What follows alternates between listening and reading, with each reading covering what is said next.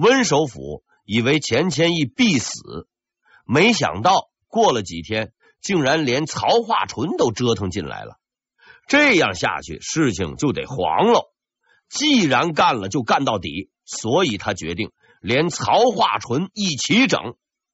温体仁先散布消息，说钱谦益跟曹化淳合伙，然后他还找了个证人，让这个证人出面指证钱谦益给曹化淳行贿。最后为保万无一失，他呢还请了假。每次但凡要整人的时候，温体仁就会请假回家待着。这个意思是，哎，在我请假期间发生的任何事情，我既不知道，也不在场。事儿完了，拍拍屁股再去上班。其实对温体仁而言，钱谦益死还是不死，这都没多大关系。反正就政治地位而言，钱地主。已经是个死龙套了，可做可不做的好事最好做，可做可不做的坏事最好不做。可惜温体仁首府没有这个觉悟，在他看来，钱谦益已经是个平民，而袒护钱谦益的曹化淳不过是个司礼太监。作为内阁首辅，要办这两个人是很容易的。可惜呀、他不知道曹化淳这个人的复杂程度远远超出他的想象。因为曹化淳不但是个太监，还有特务背景。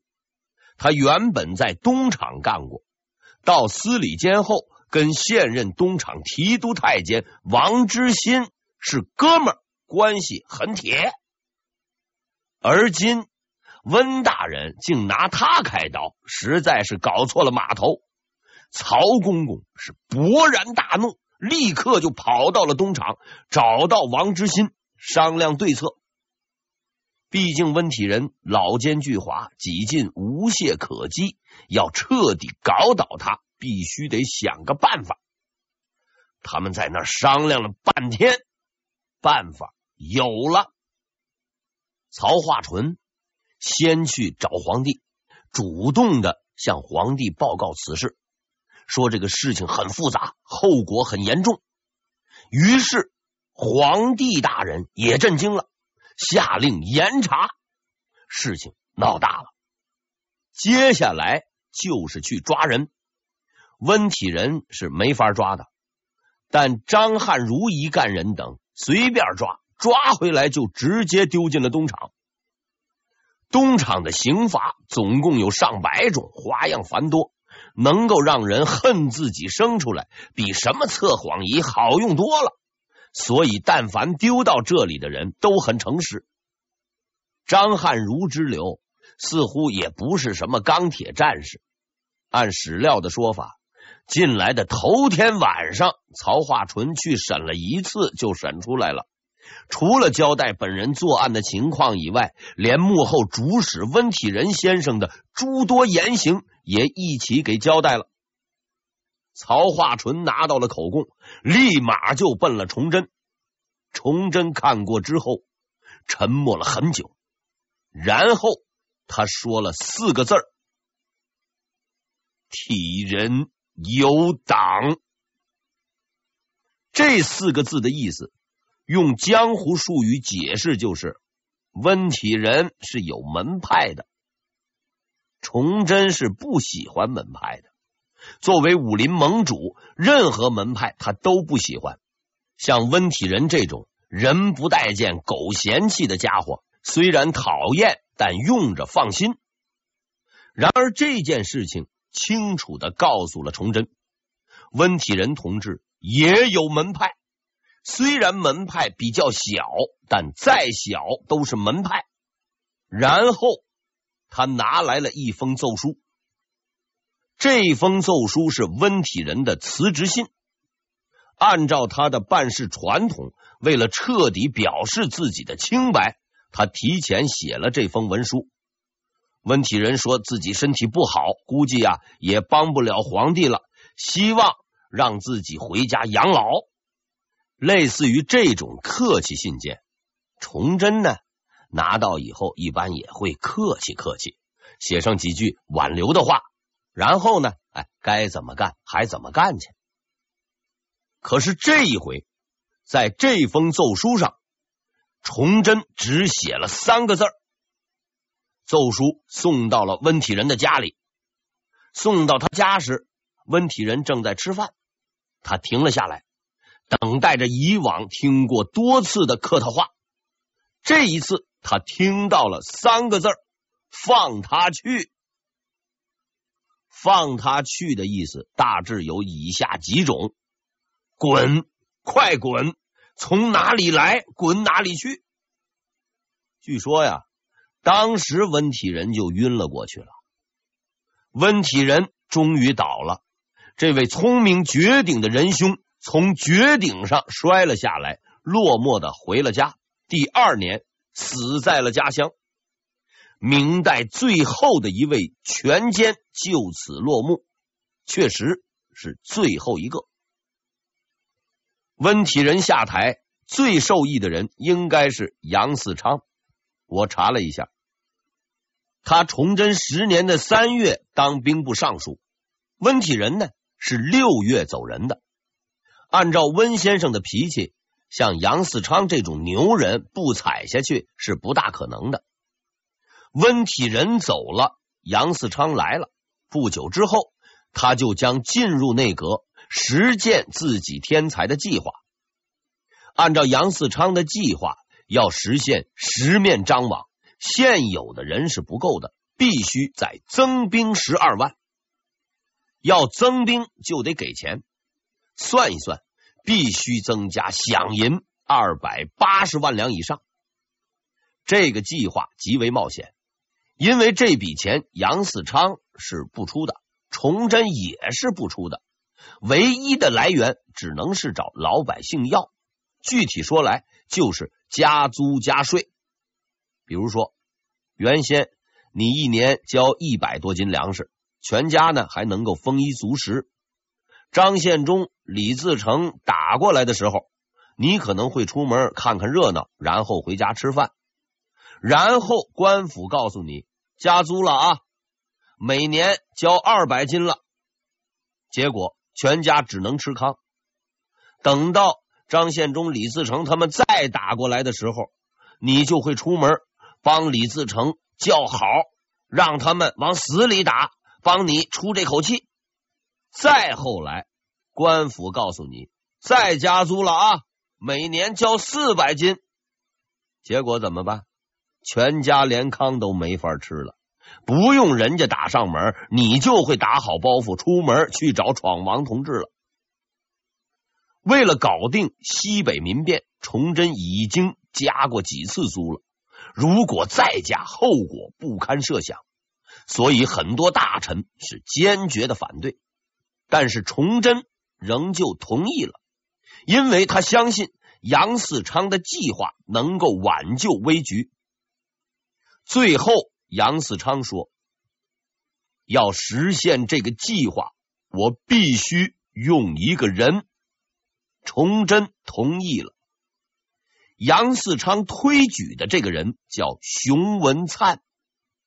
熊文灿，贵州永宁卫。今四川叙永人，万历三十五年的进士，历任礼部主事、布政使、两广总督。杨嗣昌之所以推举熊文灿，只是因为一个误会。不久前，两广总督熊文灿得知了这么一个消息：崇祯的一名亲信太监来到广东探访，干什么不知道。虽说来意不明，但对于这种特派员之类的人物，熊总督的心里是有数的，专程把他请过来吃饭。既然是吃饭，就要喝酒，吃饱喝足，再送上点礼。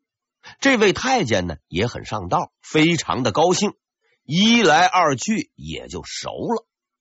既然是熟人，也就好说话了。双方是无话不谈，从国内形势到国际风云，什么都说，但只有一件事，熊总督始终没有套出来，就是你到底到这儿来是干什么的？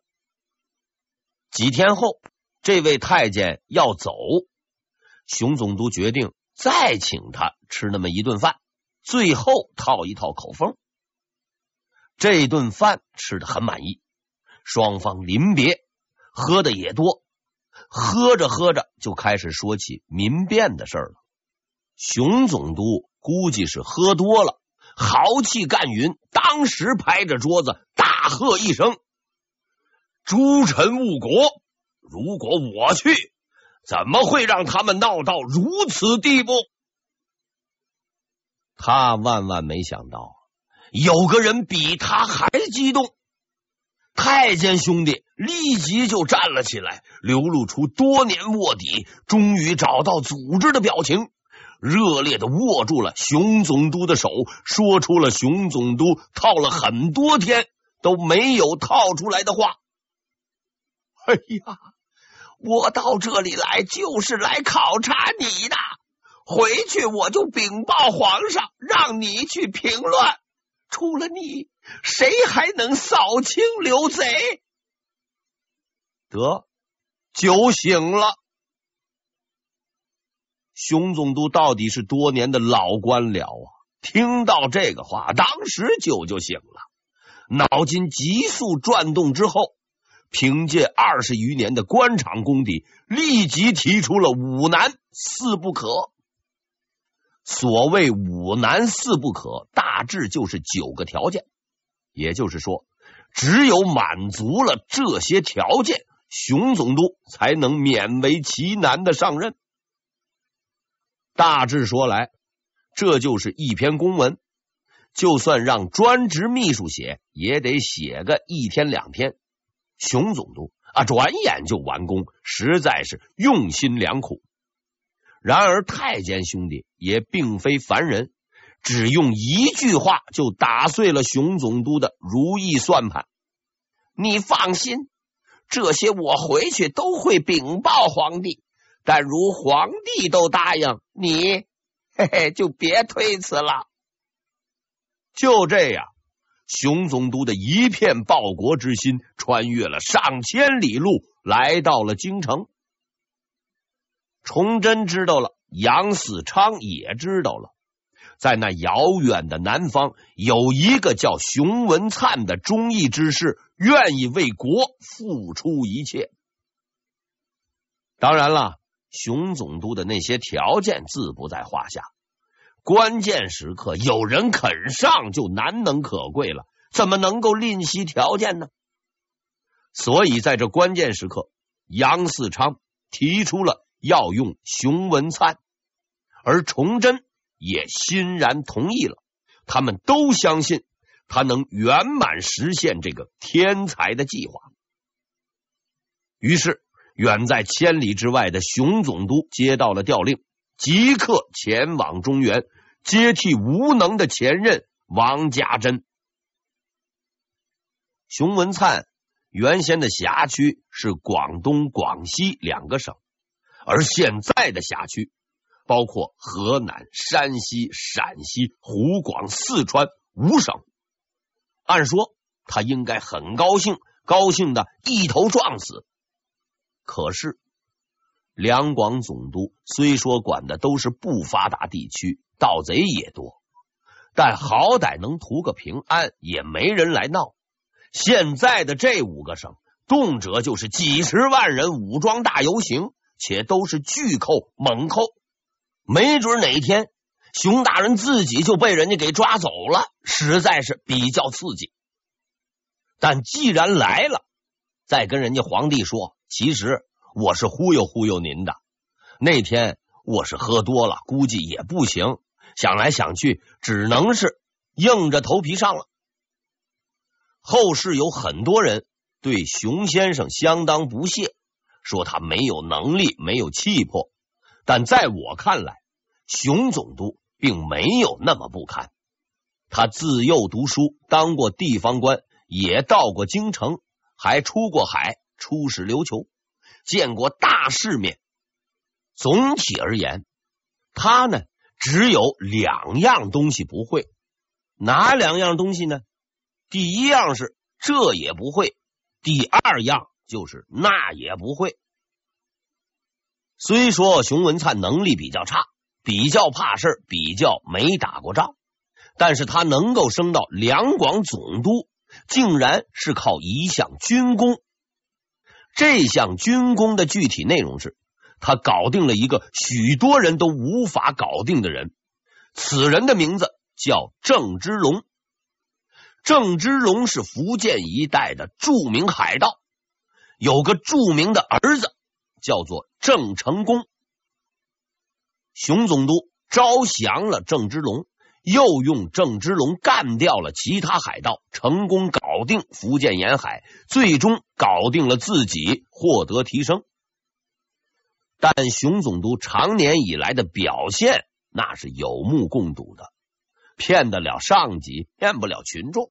所以他去上任的时候，许多人都认定熊总督是壮士一去不复返了。崇祯十年十月，熊文灿正式来到湖广就任吴省总理，迎接他的是下属左良玉。刚开始的时候，左良玉对熊总理还是比较客气。那时候因为没摸清底细。过了几天，发现熊总理黔雄技穷，除了天天开会，啥本事都没有，索性就消失了，找不见人了。没办法，像熊总理这种熊人，左总兵那是看不上的。熊总理也急了，他本来就不想来，来了将领又不听使唤。自己手下的兵力加起来还不到一万人，又要完成业绩，无奈之下只好使出老招数招抚。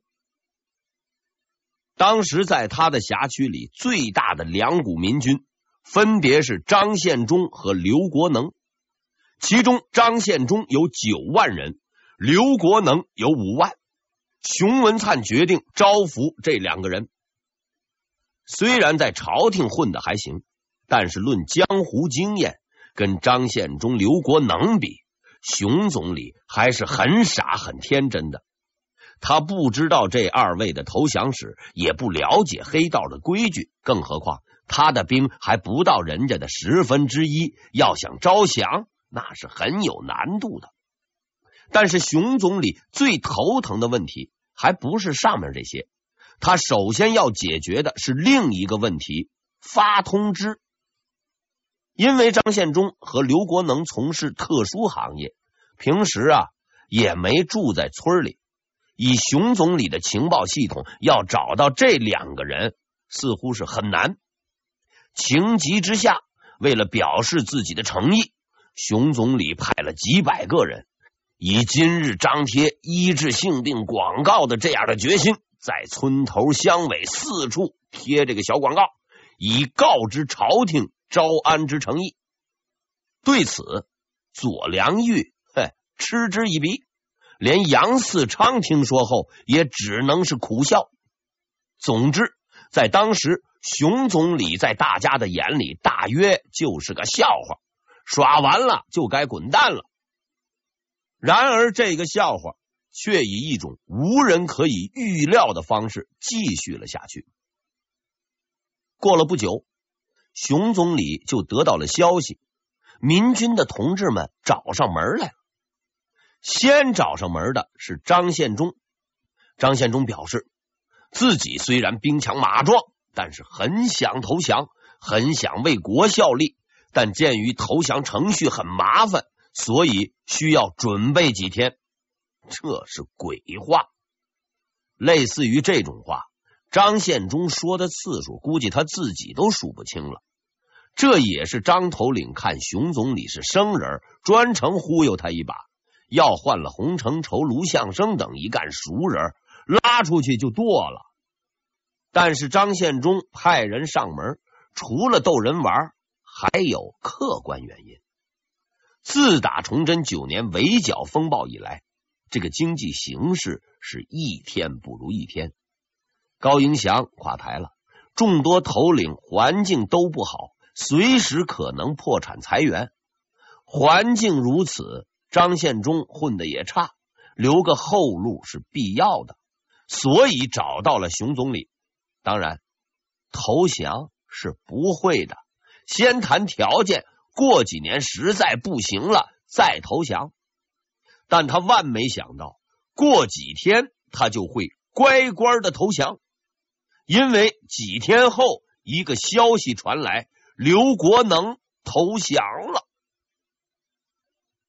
刘国能外号是“闯他天”，在当时的诸位头领中，他大概能排到前五名，是个相当棘手的人物。他得知熊总理招降的消息后，也找上门来。表示自己虽兵强马壮，但是很想投降。鉴于投降程序很麻烦，需要准备几天。其实啊，刘国能同志的台词跟张献忠的差不多，不同之处在于他准备了几天，就真的投降了。崇祯十年十一月，刘国能率五六万大军向仅有一万人的熊文灿投降。服从改编。小时候我读《水浒传》，曾经啊相当厌恶宋江，觉得呀、啊、他替天行道，开始造反很是英雄，最后却又接受招安去征讨方腊，很是狗熊。同样的一个人，怎么前后差别能那么大呢？后来我才明白，造反的宋江和招安的宋江始终就是同一个人。为什么要造反？造反就是为了招安。